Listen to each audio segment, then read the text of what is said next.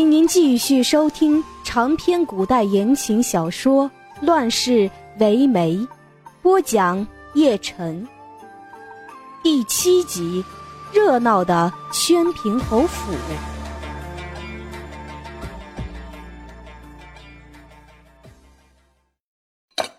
喝呀！啊，我我夫人，我我若是死了，主子那边也不好交代。要不，要不给那位嬷嬷喝吧？反正她也不是府里的人，万一有个好歹，也不会怪在夫人您头上的。哼，无妨无妨，你若死了，也算是为了主子。大妹妹她会理解，也不会怪罪到我头上的。顶多再赔个丫头给她，多你一个不多，少你一个也不少。刘婆婆一听这林翠要让他试药，不由轻呲一声，移了步子，离他远远的。林翠一看这阵势，心下彻底凉了。此时只恨主子不在身边，这天高路远的，没人再能帮他。碧莹，你去喂他。我看他一时也使不上劲儿，免得失手打翻了。是，啊，嗯嗯，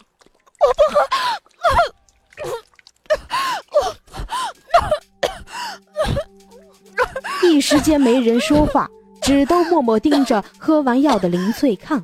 时间仿佛变得很慢很慢，约莫过了一盏茶的功夫。果然看到两行猩红的血从林翠的鼻子里流了出来，林翠一摸，温温热热、鲜红鲜红的血沾了满手都是，当即两眼涣散，气儿都快喘不匀了。楚英垂了眼睛，命人拿起花名册站了起来，对地上惊魂未定的林翠说道：“你也是个忠心的，到账房支二两银子。”看郎中去吧。说罢，领着一干人去了正厅。林翠缓了好久，才想起来这药的药性，不由得全身一松，软在了地上。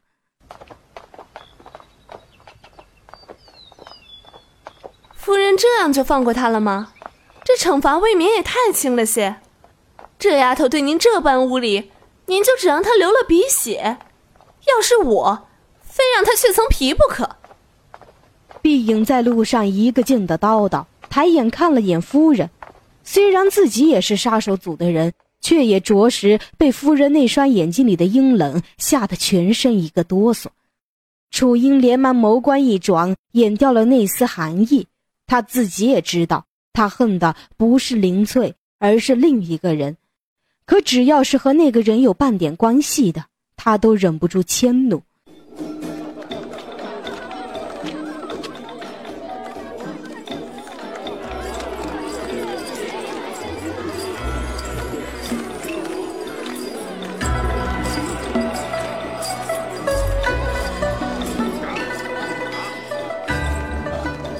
而此时，远在千里之外的宣平侯府却是一派喜气。不仅整个侯府，就连整个上党城都跟沐在了暖洋洋的春光里似的。宣平侯府太夫人七十大寿，老魏王走不动路，特为自己亲姐送来了足有十大余的稀罕物件。在位的魏王也特意为姑姑的寿辰选了邦外最有名气的伶人来为她祝寿。离大寿还有好些天，这些伶人就已经到了上党郡内，被军府的人安排在了幽城酒楼落脚。进府之前，还需在上党百姓面前唱上几天，表表魏王与民同乐的心意。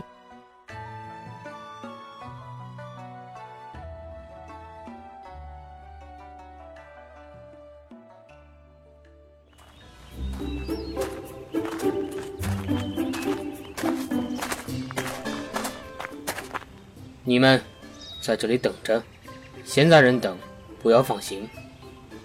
是。可是，爷您一个人，这爷，您溜的可真快呀！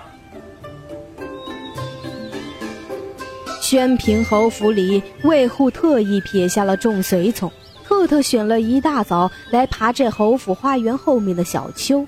小丘上林荫密布，有一排金色飞檐的屋宇，那是宣平侯藏得最隐秘的书房。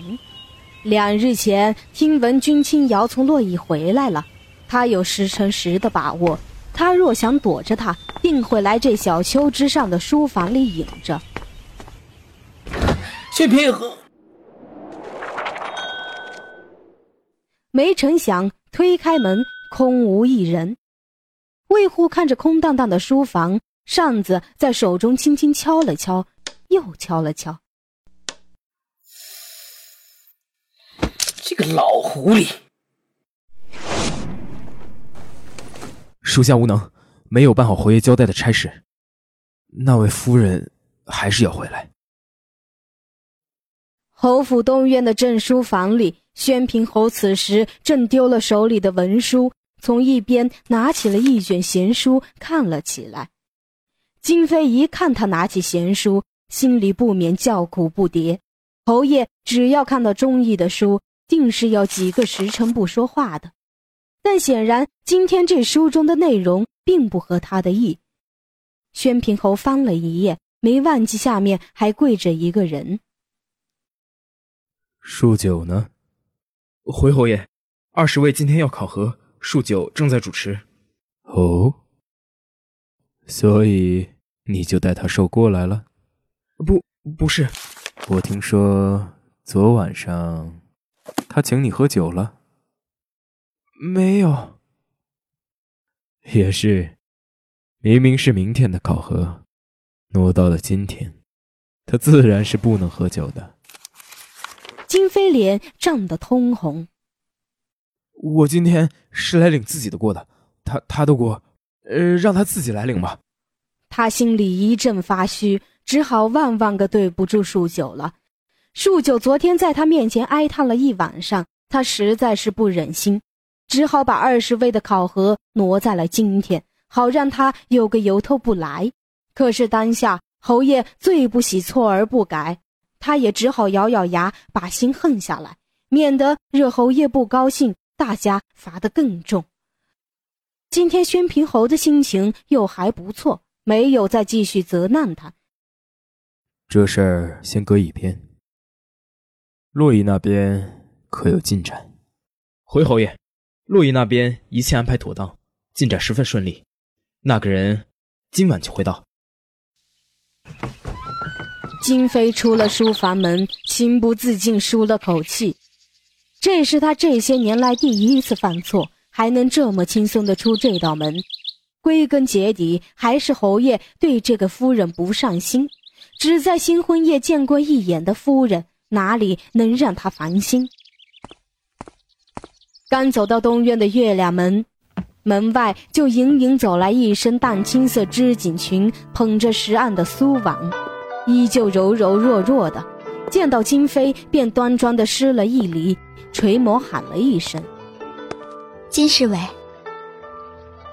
颇有大家闺秀的涵养。金妃也躬身回了礼，见苏婉织锦裙外还罩着件紫貂裘，那是大小姐常穿的，想必她是刚从大小姐那边来。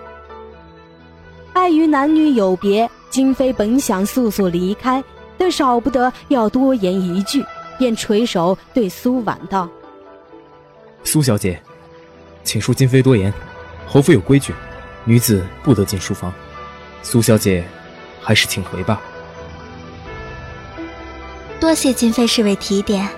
只是刚刚太夫人在大姐姐那儿与我们聊了一阵儿，太夫人念着侯爷刚从洛邑回来，恐累了心神。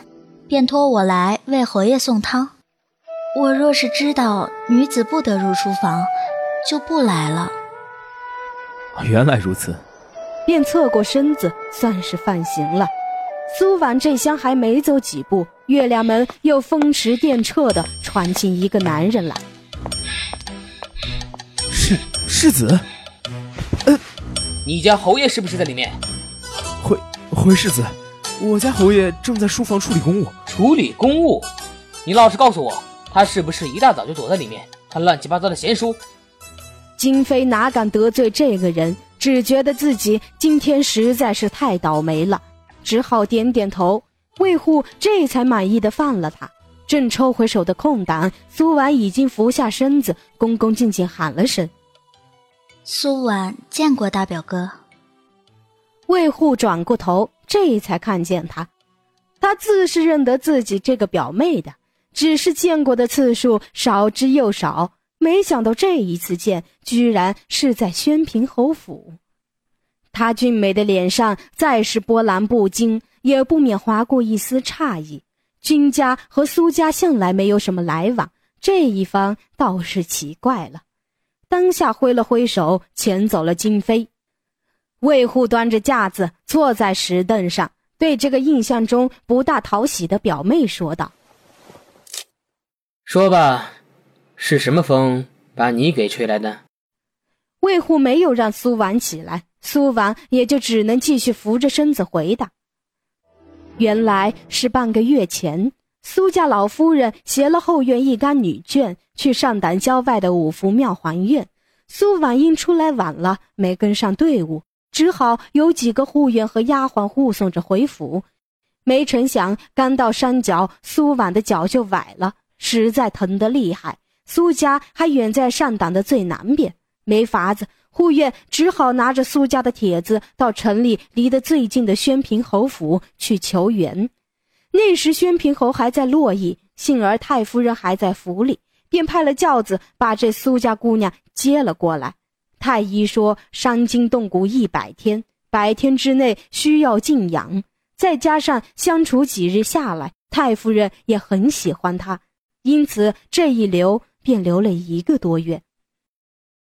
卫护听着，好看的眉眼不禁别有意味的眯了起来。苏表妹，你的脾性我是再清楚不过的了。三年前你本该和张家那个张静完婚，大婚前一天又突然悔亲，却是为何？他不用细想也知道这个苏表妹打的什么主意。见自己的心思被看穿，苏王不由在心里厌恶起这个大表哥来。他小的时候拜父亲为师，曾在苏府住过一段时日。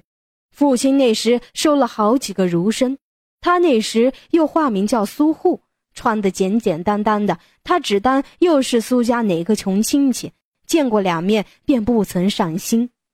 怪也只怪他那个做姨娘的母亲太笨，大房二房都偷偷探听到了他的身份，唯独他们这一房还跟傻子似的蒙在鼓里。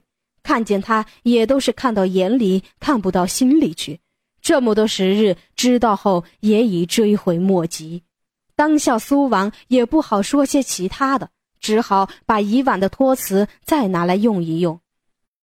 苏婉也未曾想悔婚，只是在大婚前几天，苏婉忽得了怪病，已入沉疴，连御医都无力回天，嫡母不得法，只好与张家退了婚。我也不曾想自己竟然会好起来，只可惜病好以后，那张家已经举家外放了。魏护面色和悦的听他讲了这么多托辞，心里已经十分烦闷，但好歹是个表妹，也不想驳了苏家的颜面，少不得装糊涂的点点头。不过面子要给，有些话也是要说的。收了眼里的和悦，卫护声音中带了些不容置疑的严肃。说实话，我并不想让苏家和君家搅在一起。这次宣平回来，也定不会让他再走了。你在这儿实在不太好。太夫人的寿辰一过，我就派人把你送回去。是。哼，君家向来有规矩的，女子不能进书房。你的汤我带进去，你就不要进去了。可是这是太夫人交代。哦，对，我都差点忘了。看完贼狐狸，就去给太夫人请安。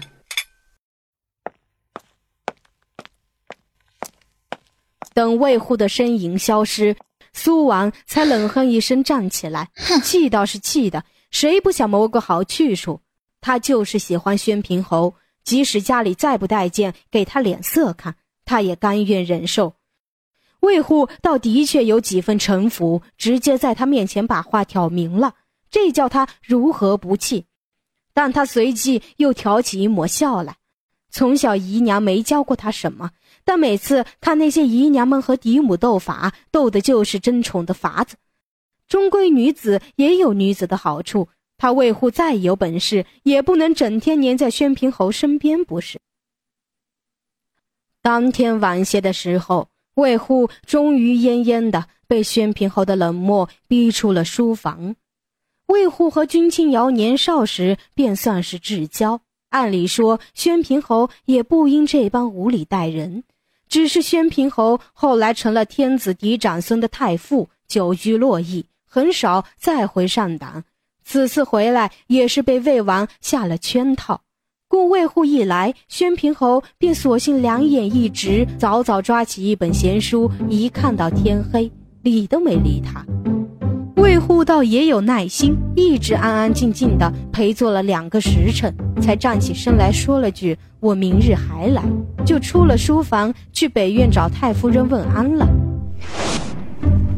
您现在收听的是长篇古风言情小说《乱世为媒》，我是刘婆婆的 CV 紫云，请不要转台哟。是这样吗？对。从下面穿上来，然后这样。哟，苏小姐好灵巧的一双手啊，看得人家真想上手去摸两下。苏婉不用抬头，光听声音和语调就知道是孙李氏。孙李氏是太夫人身边最得力的老人，早年是服侍宣平侯母亲君文芷的。君文芷早逝后，又服侍了太夫人。听说以前年轻的时候出过府，嫁过人，后来男人死了，就又进府，回到太夫人身边做事。这么多年，越发德高望重，在下人中也只有孙李氏敢这么大声的说笑打混。他这一来，想必是来传太夫人话的。苏婉见过孙李氏，有什么事还劳您亲自过来一趟。欢儿，快去煮茶。您请坐。好好。哎呀，我说什么来着？苏姑娘这一双手就是灵巧，瞧上面这团花绣的，连我这老婆子都是比不了的。孙李氏也就四十多的年纪，脸上保养得法，皱纹也不大深，那双眼睛更是金光闪烁。当下提着那件袄子，又反过来正过去的一看，眼睛里的笑就更深了。奇怪了，我看这服子也不像是苏姑娘可以穿的，倒像是有年人穿的衣裳。苏姑娘不是坐着自己穿的吧？孙理事莫要打趣人家了，您明知道这件是做寿的衣裳，还要问这般那般的。孙李氏瞅着，笑得愈发讳莫如深。一时上了茶点，苏婉抬眼瞅见了孙李氏手腕上的镶金丝青玉镯子，想了想，于是说道：“ 孙李氏还说我手嫩，您的手不也白嫩的跟玉似的，一看就是个会保养的人。”孙李氏听着，果然很受用的弯了眉眼。呵呵。苏姑娘果然是个会说话的，怪不得老太太喜欢你喜欢的那样紧，都恨不得认作亲闺女了。您又说笑了。苏婉扭伤脚，亏得太夫人收留。太夫人能喜欢我，已经是我天大的福气。倒是孙李是您，不知为何，苏婉一见着您就觉得格外亲切。五儿，去把我那对白玉镯子拿来。给孙理事戴上。是。孙理事一听要拿镯子给他戴，不由得不好意思起来。苏姑娘这是。嬷嬷，您这么好看的手，要是戴上白玉的就更好看了。您要不收，我这对白玉镯子应该没人能配，要暴殄天物的。孙李氏起初还要推辞。奈何磨不过苏婉的执拗，只得乐呵呵的收下了。他也算是见过世面的，在侯府这么多年，什么样的贵重物件没见过？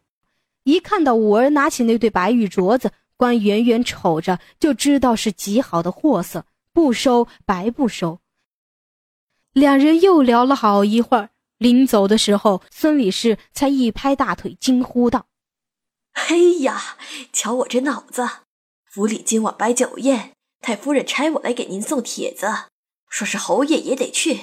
苏姑娘现在就给个准话吧，去还是不去？我也好回去交差。”本集出场角色：林翠、夜郎黄、碧影、南宋有临安、楚英、一名熹微、魏世子、新朝、宣平侯施涛、金妃施涛、苏王纸猫、孙李氏紫云。听众朋友，您刚刚收听的是。长篇古代言情小说《乱世为媒》，播讲叶晨，欢迎收听下一集《奇怪的客人》。